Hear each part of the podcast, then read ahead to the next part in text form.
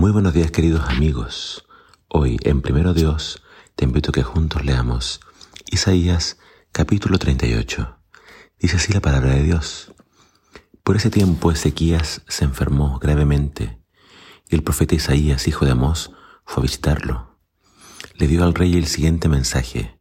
Esto dice el Señor, pon tus asuntos en orden, porque vas a morir. No te recuperarás de esta enfermedad. Cuando Ezequías oyó el mensaje, volvió su rostro hacia la pared y oró al Señor. Acuérdate, oh Señor, que siempre te he sido fiel y te he servido con singular determinación, haciendo siempre lo que te agrada. Y el rey se echó a llorar amargamente. Luego Isaías recibió este mensaje de parte del Señor. Regresa y dile a Ezequías, esto dice el Señor, tu Dios, de tu antepasado David. He oído tu oración y he visto tus lágrimas. Te añadiré quince años más de vida y te rescataré del rey de Asiria junto con esta ciudad. Así es, defenderé esta ciudad. Esta es la señal del Señor para demostrar que cumplirá lo que ha prometido. Haré retroceder diez gradas la sombra del sol en el reloj solar de Acaz. Así que la sombra se movió diez gradas hacia atrás en el reloj solar. Cuando el rey Ezequías se recuperó, escribió el siguiente poema. Yo dije, en la flor de mi vida, ¿tengo que entrar en el lugar de los muertos? ¿Acaso seré privado del resto de mis años? Dije, nunca más veré al Señor Dios en la tierra de los vivos. Nunca más veré a mis amigos, ni estaré con los que viven en este mundo. Se me voló la vida como la carpa de un pastor en medio de una tormenta. Fue cortada como cuando el tejedor corta la tela del telar. De repente mi vida se había acabado. Esperé con paciencia toda la noche, pero me sentía como si unos leones me estuvieran despedazando. De repente mi vida se había acabado. En mi delirio gorjeaba como una golondrina o una grulla, y después gemía como una paloma torcasa. Se me cansaban los ojos de mirar al cielo en busca de ayuda. Estoy en apuros, Señor, ayúdame. Pero ¿qué podía decir? Pues Él mismo envió esta enfermedad. Ahora caminaré con humildad durante el resto de mis años a causa de esta angustia que he sentido. Señor, tu disciplina es buena porque lleva a la vida y a la salud. Tú restauras mi salud y me permites vivir. Sí, esta angustia ha sido buena para mí porque me ha rescatado de la muerte y has perdonado todos mis pecados. Pues los muertos no pueden alabarte, no pueden levantar la voz en alabanza. Los que bajan a la tumba ya no pueden esperar en tu fidelidad. Solo los vivos pueden alabarte como yo lo hago hoy.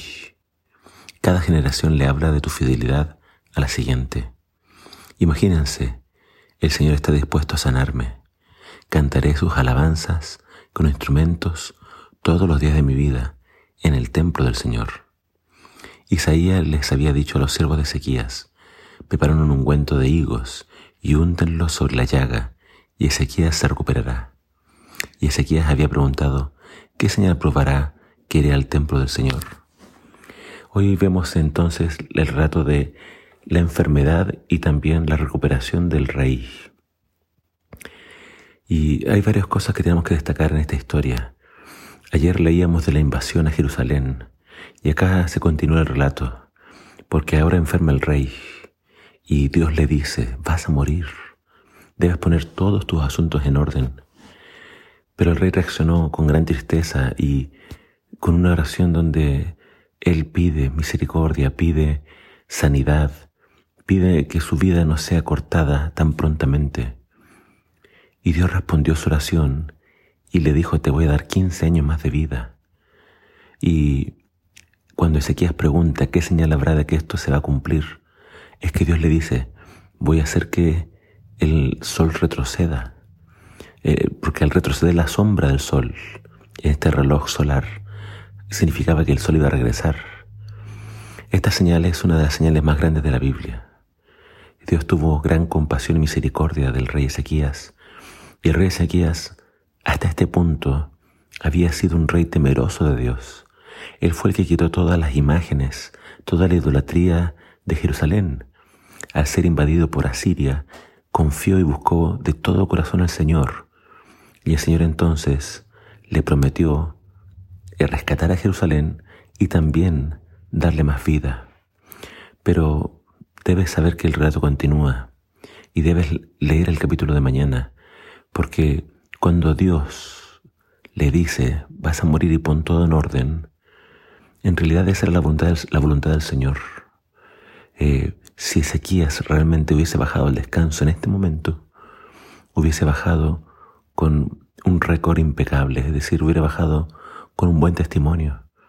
Pero mañana vamos a ver que lamentablemente su sanidad no fue lo mejor para él porque después cometió un gran error.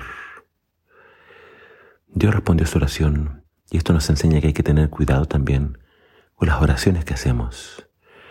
Dios respondió a su oración y le dio salud, pero él no usó bien el resto de sus años, no usó bien su salud.